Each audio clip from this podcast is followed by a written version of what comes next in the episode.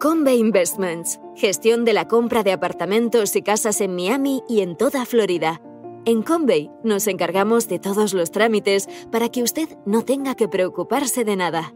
Es una inversión sólida, con seguridad jurídica y que ofrece un elevado rendimiento. También podemos gestionar el alquiler de su vivienda en Florida y asesorarle sobre los trámites migratorios. Para más información, entre en www.casaenmiami.es.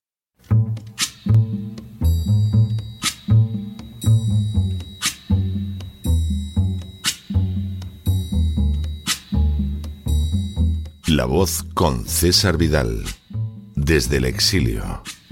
When the night has come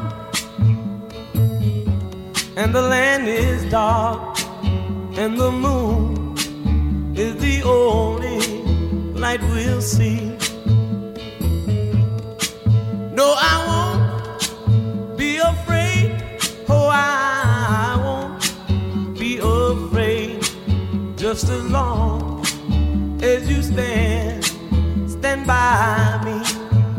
Muy buenos días, muy buenas tardes, muy buenas noches y muy bienvenidos a esta nueva singladura de la voz. Soy César Vidal, hoy es el viernes 18 de noviembre de 2022 y me dirijo a los hispanoparlantes de ambos hemisferios, a los situados a uno y otro lado del Atlántico y como siempre lo hago desde el exilio. Corría el año 1921 y más concretamente el mes de julio, cuando dio inicio lo que se conocería como el desastre de Anual. España había logrado que se aceptara internacionalmente su deseo de contar con un protectorado en Marruecos. A pesar de que era más pequeño y más pobre que el que disfrutaba Francia, lo cierto es que la administración española dejó muchísimo que desear a la hora de administrar. Desde el primer momento, los fondos destinados a la empresa se desviaron para otros fines no pocas veces inconfesables. Y cuando a la malversación se unió la incompetencia militar, el resultado fue una de las peores derrotas de la historia colonial europea. El ataque del rifeño Abdelkrim no fue respondido adecuadamente por las tropas españolas que iniciaron una desordenada retirada que pronto se convirtió en desastre. Para cuando los españoles lograron fijar nuevas líneas de su retirada, habían muerto más de 11.500 efectivos del ejército español, 9.000 de los cuales eran españoles y los otros 2.500 eran rifeños leales al gobierno encuadrados en unidades indígenas. Es muy posible que más de la mitad de los muertos sufridos por las fuerzas españolas fueran asesinados por los marroquíes después de haberse rendido. El desastre militar, que llevaba a cuestionar la política africana de España, el funcionamiento de sus ejércitos e incluso la propia acción de la monarquía, obligaban a una investigación que se puso a cargo del general Picasso. El alto comisario de España en Marruecos, general Berenguer, quiso obstaculizar la tarea de Picasso y logró del ministerio correspondiente que se le eximiera de la investigación. Pero a pesar de todo, el general Picasso llevó a cabo un trabajo minucioso y muy completo. Tras más de medio año de trabajo, Picasso entregó los 2.433 folios donde se recogía el resultado de su investigación, así como un resumen final destinado al Ministerio de la Guerra. El 6 de julio de 1922 se inició el procedimiento contra 76 militares con el general Berenguer a la cabeza y ningún civil del gobierno. Aquel proceso quedó finalmente en nada, porque en septiembre del año siguiente el general Primo de Rivera, con el respaldo del rey Alfonso XIII, dio un golpe de Estado y las acciones judiciales relacionadas con el desastre de Anual quedaron paralizadas. Menos de un año después, el rey decretó una amnistía para todos los implicados en el desastre de Anual. Por temor a que la documentación acabara perdiéndose, Bernardo Mateo Sagasta se la llevó a la Escuela de Ingenieros Agrónomos de la que era director. No la devolvió hasta la proclamación de la Segunda República. En ese año de 1931 se publicó el resumen del informe Picasso, que no fue accesible a los españoles durante el franquismo salvo en una edición mexicana. Hubo que esperar hasta el año 2003 para que finalmente se publicara en España en su forma resumida y hasta este año 2022 para que se haya publicado completo. A más de un siglo de distancia, ninguna justicia se podía ya otorgar a las víctimas de la corrupción política y militar que se encontraba en las raíces del desastre de Anual. En las últimas horas hemos tenido noticias de un nuevo plan de la administración Biden para seguir enviando dinero al gobierno del ucraniano Zelensky. Sin ánimo de ser exhaustivos, los hechos son los siguientes. Primero, el 9 de marzo de 2022, la administración Biden anunció el envío a Ucrania de 13.000 millones de dólares. Era una cifra de ayuda militar que se sumaba a los miles de millones de dólares ya gastados por Estados Unidos en Ucrania desde antes del golpe de 2014 y que se habían empleado, por ejemplo, en el establecimiento de laboratorios de armamento bioquímico prohibido por la legislación internacional. Segundo, el 21 de abril, la administración Biden anunció el envío a Ucrania de otros 800 millones de dólares.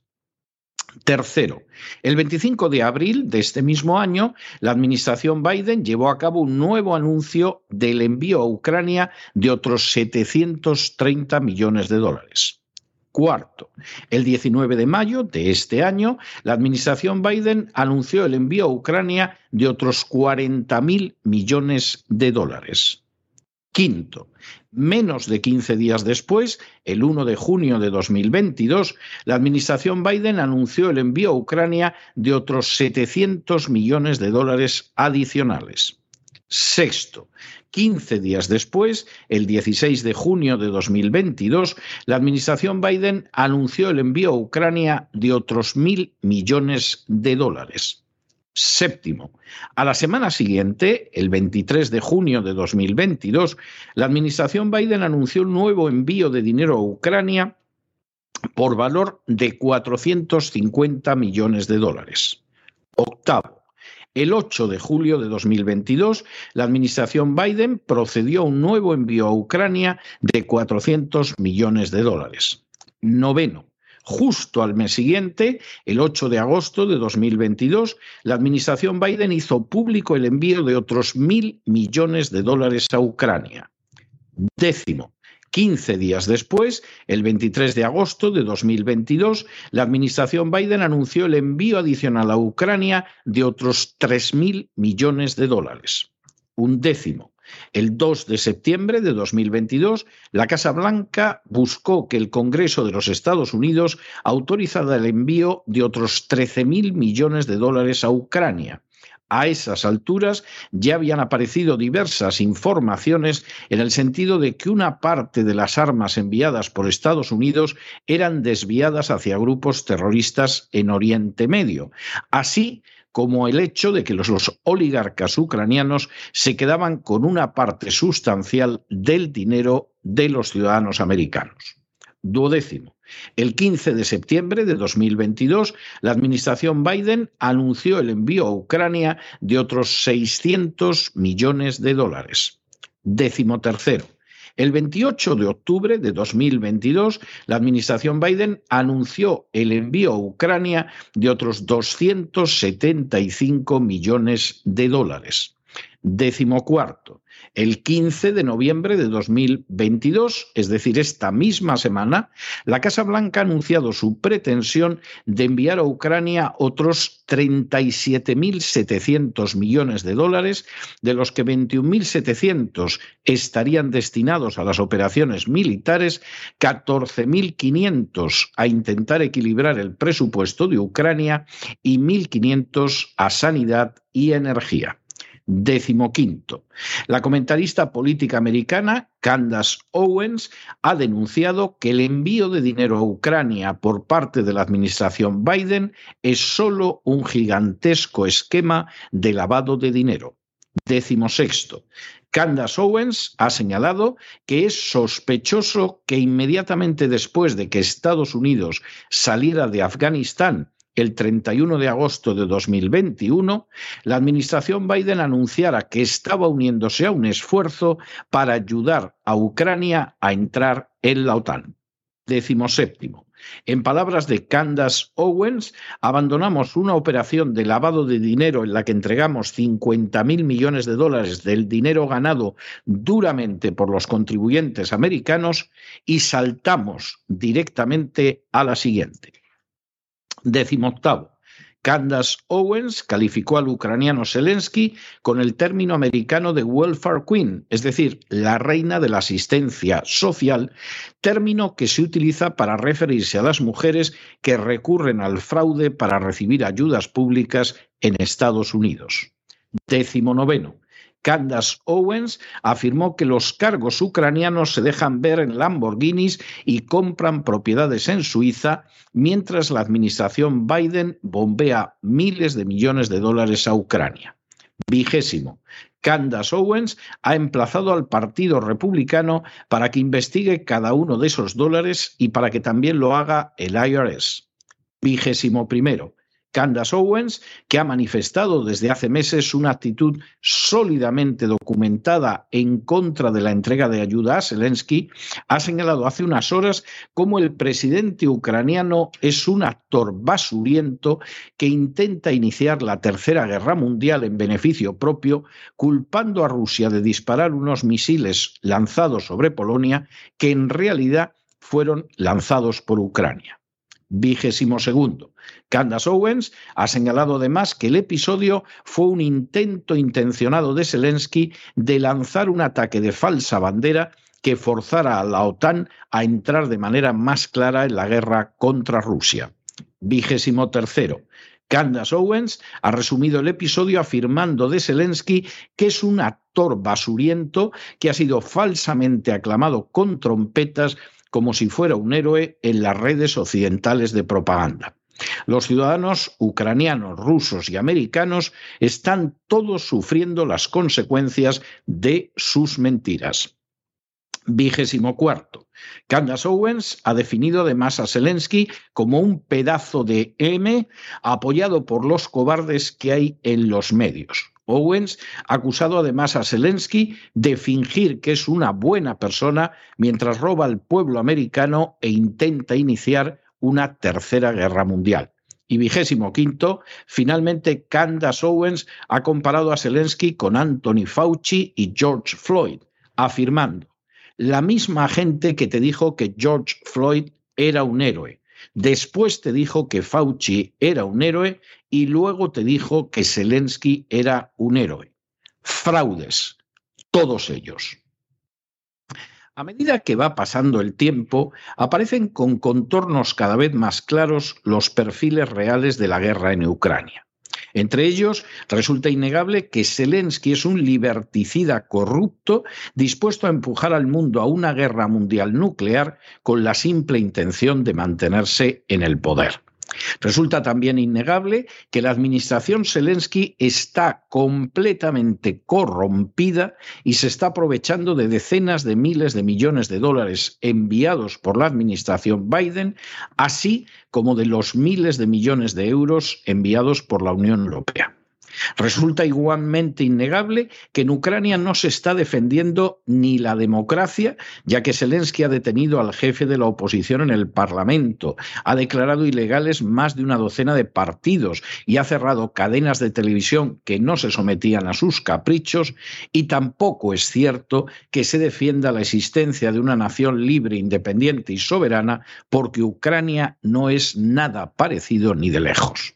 Finalmente, resulta no menos innegable que toda esta operación de saqueo de los contribuyentes americanos y europeos beneficia al complejo industrial militar que sigue vendiendo armas que pagan los ciudadanos americanos y europeos, a la administración Biden que sigue cubriendo los negocios realizados desde la época de la administración Obama, negocios que han beneficiado, entre otros, a Hunter Biden, el hijo del actual presidente de los Estados Unidos, a los grupos terroristas islámicos que reciben buena parte de las armas enviadas a Ucrania y presuntamente incluso al Partido Demócrata, sobre el que pesan crecientes sospechas de que puede estar utilizando en beneficio propio parte del dinero que se envía a Ucrania.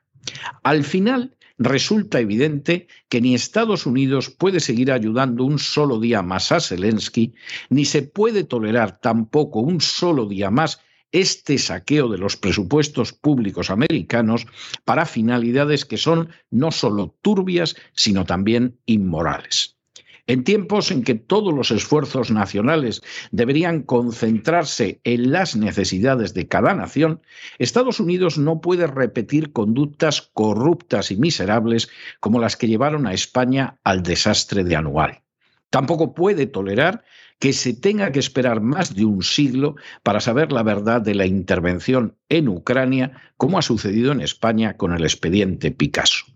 Que los políticos corruptos, los traficantes de armas y las furcias mediáticas sigan aplaudiendo como focas a Zelensky si así lo quieren. Pero ni Estados Unidos ni la Unión Europea deben enviarle ni un solo dólar más.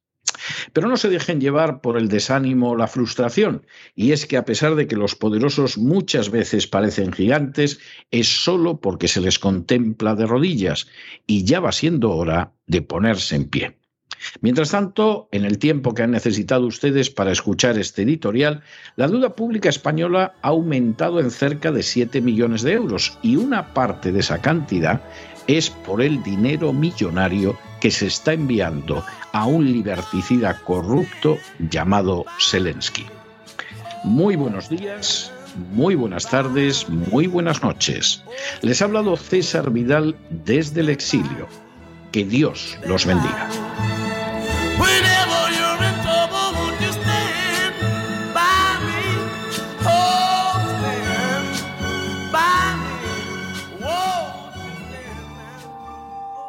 Esta sección está patrocinada por crowdfunding con el siguiente mensaje. Nuestro Señor Jesucristo, el único Dios verdadero, es misericordioso y nuestro Salvador.